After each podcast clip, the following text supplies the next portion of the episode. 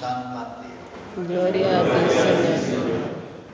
Jesús comenzó a anunciar a sus discípulos que debía ir a Jerusalén, sufrir mucho de parte de los ancianos, de los sumos sacerdotes y de los escribas, que debía ser condenado a muerte y resucitar al tercer día. Pedro lo llevó aparte y comenzó a reprenderlo diciendo, Dios no lo permita, Señor, eso no sucederá. Pero él, dándose vuelta, a Pedro, retírate, ve detrás de mí, Satanás. Tú eres para mí un obstáculo, porque tus pensamientos no son los de Dios, sino los de los hombres.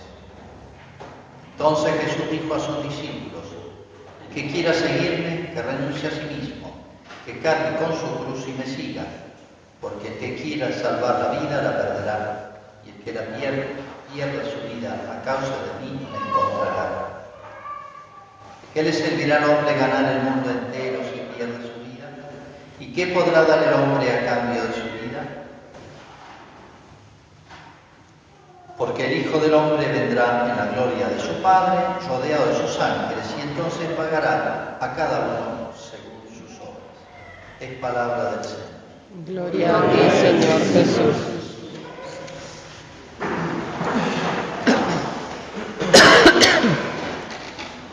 Acabo de leer el Evangelio equivocado.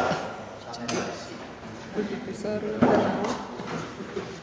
Estaba la hoja abierta ahí y leí sin, sin fijarme si fue el El Evangelio que correspondía hoy era el, el- la- eso le pasó una vez a San Agustín, improvisó con el Evangelio que leyó, genial, más genial que si hubiera preparado, espero que me pase la Bueno, eh, el Evangelio que tocaba el de Cesarea de Filipo, donde es el pasaje anterior, donde Jesús lo nombra Pedro este, papa, fundamento de la iglesia, como decía.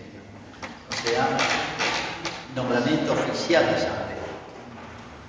Bueno, eh, en el mes de octubre vamos a hacer la consagración, anunciamos a principio de año, como lo recordamos, la consagración de la parroquia en este año de la Virgen, dedicado a la Virgen, al Inmaculado Corazón de María. Es el año centenario de Fátima y eh, más o menos venimos puestos de acuerdo los curas, no sé cómo lo hemos hecho, eh, los domingos más cercanos, los días 13, ir explicando cada una de las apariciones de la Virgen. No hay tiempo de explicar los sermones todo el tema del Inmaculado Corazón de María. Pero eh, eh, la Virgen, desde, o mejor dicho, desde la primera aparición de Fátima, llamo primera aparición del ángel que los prepara a los chicos, se le empieza a hablar de los corazones de Jesús y. Siempre juntos, los corazones de Jesús y de María. Y eh, hasta el final siempre la Virgen eh, aparece, mi corazón inmaculado, triunfará, por ejemplo. Se puede decir que si hay un aspecto de la Virgen que queda manifiesto en todas las apariciones de Fátima, es el corazón inmaculado de María. O sea, el que nos habla es el corazón inmaculado de María. Fíjense que, Evangelio de hoy, la Iglesia no solamente eh, está fundada, alimentada, sostenida, enseñada por Jesucristo, sino organizada por Jesucristo. O sea, la estructura de la Iglesia, el papado, eh, la organización de Iglesia mundial, tiene una cabeza que es el Papa. Después de ahí son los obispos o arzobispos, que es lo mismo. Hay una diferencia puramente nominal en eso. Son las diócesis o arquidiócesis. Y después las parroquias. Hay tres niveles, nada más. Hay muchos que dicen, yo creo en Dios, creo en Cristo, pero no en la iglesia o en los curas, lo que sea. Es una sola cosa. Es una sola cosa porque Cristo dijo que Él se iba a continuar. Vayan por todo el mundo ustedes. Enseñen lo que yo he enseñado, bauticen y enseñen a cumplir lo que les he mandado. Sea, en tanto cuanto es una continuidad de Cristo. La iglesia es la continuidad de Cristo. Y, no hay otra.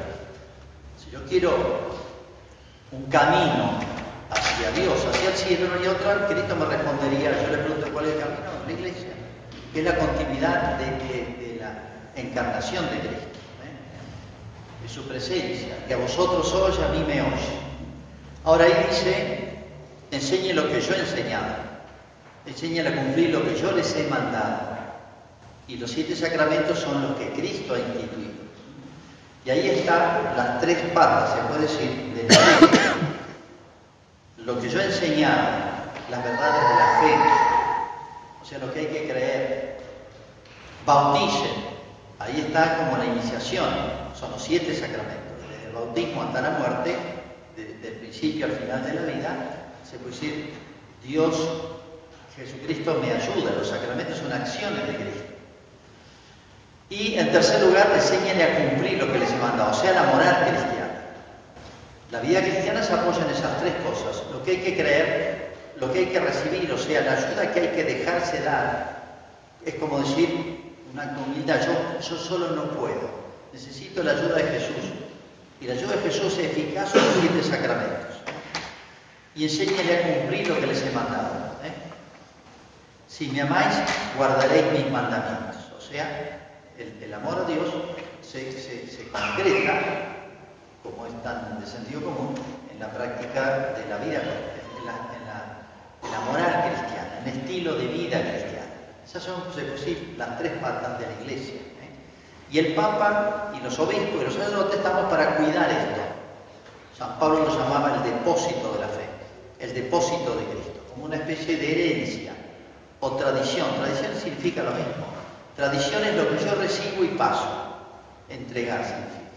Lo que yo recibo, paso. Cuida mucho, le decía San Pablo a su discípulo Timoteo, lo que has recibido. Transmitirlo igual. Por eso, en tanto cuanto la Iglesia transmite lo de Cristo, y no hay otro lugar donde se puede encontrar, es Cristo mismo prolongado. Entonces, está Jesucristo de muchas maneras en la iglesia. Tú eres Pedro, sobre esta piedra edificaré mi iglesia, le dice, yo te debe hallar en el reino de los cielos, lo que haces en la tierra será atado en el cielo, lo que desates en la tierra será desatado en el cielo. ¿Eh?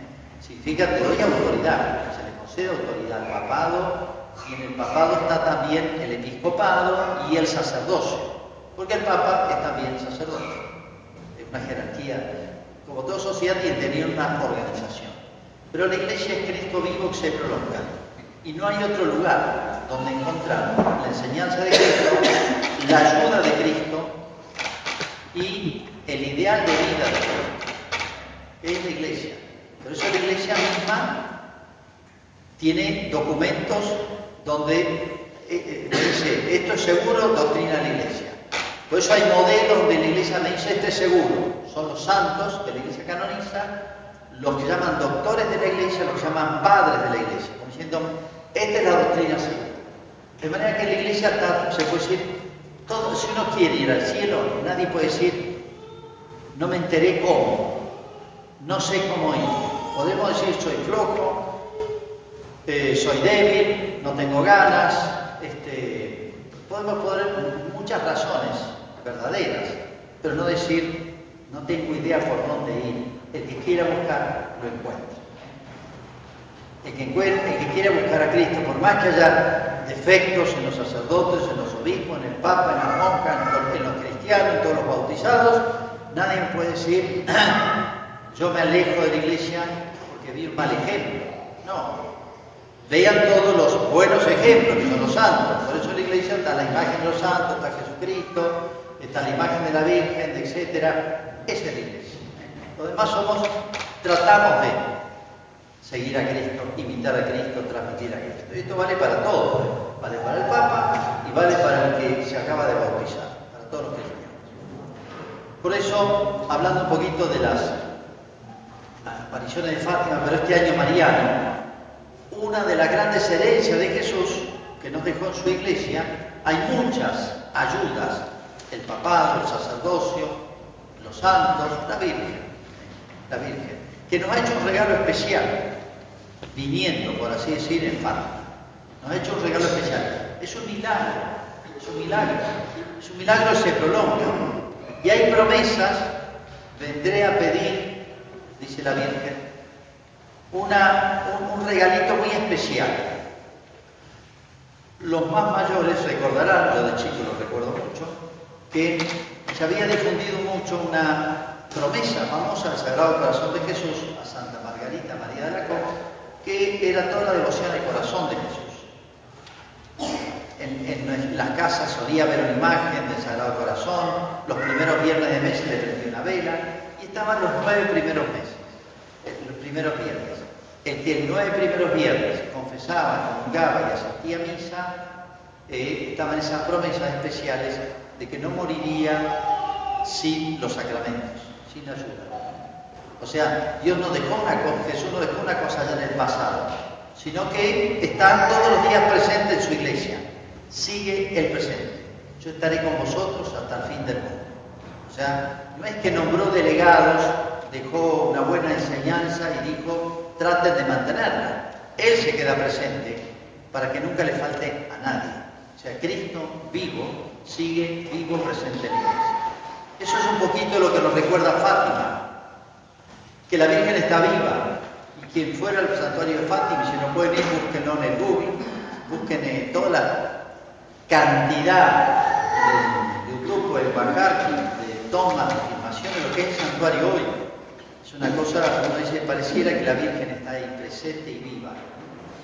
Entonces, Cristo está vivo y presente de muchas maneras. Bueno, de vez en cuando hace estos milagritos, milagrazos como el de Fátima, como para decir, aunque no me vean, no me sientan, no me ven como los apóstoles, no me ven hacer milagros todos los días, pero de vez en cuando es como decir, estoy presente. El fenómeno de Fátima, que es tan grande, no solamente los grandes milagros, ese último milagro el de octubre, ante 70.000 personas vieron un milagro, milagro estaba anunciado para que quería ver fuera, fueron toda la prensa europea y lo atestiguó. ¿O no? Es como para decirnos, miren, eh, eh, convénzanse, así como Cristo es milagroso, los milagros nos tienen que convencer, que Cristo sigue vivo y presente y su madre sigue viva y presente. Pero ¿qué significa entonces el Inmaculado Corazón de María? El corazón, el signo del corazón, significa algo muy gráfico para todos. Significa el amor, pero significa el centro de una persona, del corazón del hombre. La escritura usa, el Antiguo y Nuevo Testamento aparece muchísimas veces el signo del corazón. Habla del corazón de piedra, corazón de carne. Eh, habla del corazón del hombre, dice Jesús, es de donde sale todo lo bueno y lo malo. Bueno, el tema del corazón significa entonces lo más profundo de la persona, lo más propio de la persona, y especialmente, podemos decir, su pensamiento y su amor, que es lo más propio del ser humano. El animal no piensa ni ama. El hombre sí, porque tiene alma, imagen y semejanza de Dios. Y si pensamos en el corazón de la Virgen, inmaculado, esa palabrita es mucho lo que dice. No es el corazón simplemente María, o sea, lo más propio, lo más profundo de ella, de su amor de madre, sino que es inmaculado. ¿Y qué significa inmaculado? Que no tiene mancha. ¿Y qué significa? ¿A qué mancha nos referimos? A las tres manchas posibles. La del pecado original, que no solamente nos quitó la amistad con Dios, sino que nos debilitó para el bien y nos hizo fáciles para el mal. ¿Y eso queda? Eso se va borrando de a poco por la virtud, se va superando, pero uno puede estar en amistad con Dios y esa herencia, esa debilidad la tiene. El pecado mortal, que rompe la amistad con Dios. Y el pecado venial, que afloja, debilita para amar a Dios y seguir a Dios. La Virgen no tuvo nada de eso. O sea, no solamente no tuvo eso, sino que además el corazón de María, la libertad de María, el ser de María más profundo, siempre sin retardos, sin interrupciones, sin demoras, y desde el primer instante de su concepción, cuando ella fue concebida por sus padres, Joaquín y Ana, según la tradición, ella siempre creció en el conocimiento, en el amor de Dios y en las obras de Dios, en la conducta. Así que imagínense un alma que sale de las manos de Dios y nunca tuvo el demonio, por así decir, que ver en ella. Nunca estuvo en ruptura con Dios, en alejamiento, ni en tibieza, ni en flojera con Dios. Siempre en ella todo fue más y más. ¿eh? Amor a Dios, conocimiento. Entonces, y llevó a Jesús en su seno y lo trató durante años y lo siguió todo el tiempo. Así que uno puede, o es casi imposible, seguir el itinerario de la perfección, de la grandeza de ese corazón. Entonces cuando digo el Inmaculado Corazón de María, estoy diciendo algo gigantesco, extraordinariamente grande, hermoso. Y es un corazón de madre, con todo lo que significa humanamente, todos lo sabemos, pues todos tenemos madre. Aunque ahora se inventa, muchas tienen de madre la fecundación in vitro, o sea, su madre va a ser un frasco. La in vitro es eso. ¿Cómo hemos perdido las cosas más nobles, más santas, más hermosas, más humanas que pueden haber. O la familia, que está en camino de, destrucción. Lo que significa la maternidad, no solamente en, lo físico, sino en lo espiritual. Se es madre y se es hijo toda la vida. No se interrumpe, esto no es una cosa legal. La madre será madre hasta que muera. Y el hijo la considera madre siempre. Entonces, Juan Pablo decía, comentando todo el fenómeno de Fátima, el mensaje de Fátima que es claro y es duro, sacude, dice, el corazón de madre, inmaculado corazón, viendo que está en riesgo la salvación eterna de la humanidad, podía callar y se contesta el Papa, no, una madre como María no podía callarse, aunque sus palabras nos sacudieran un poquito.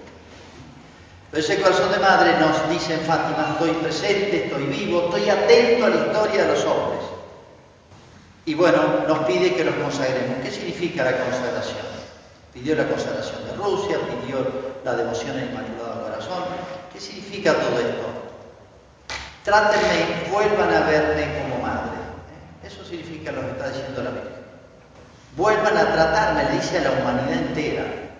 Y, ustedes van a ser los primeros beneficiados la Virgen ya está en el cielo. El problema son los hijos, somos nosotros. Ella no tiene problema. El único problema que tiene es el que se ha hecho cargo como madre. Como una madre puede estar muy bien de salud, pero si el hijo está mal, ella nunca va a estar bien del todo. Aunque en el cielo son otras las condiciones.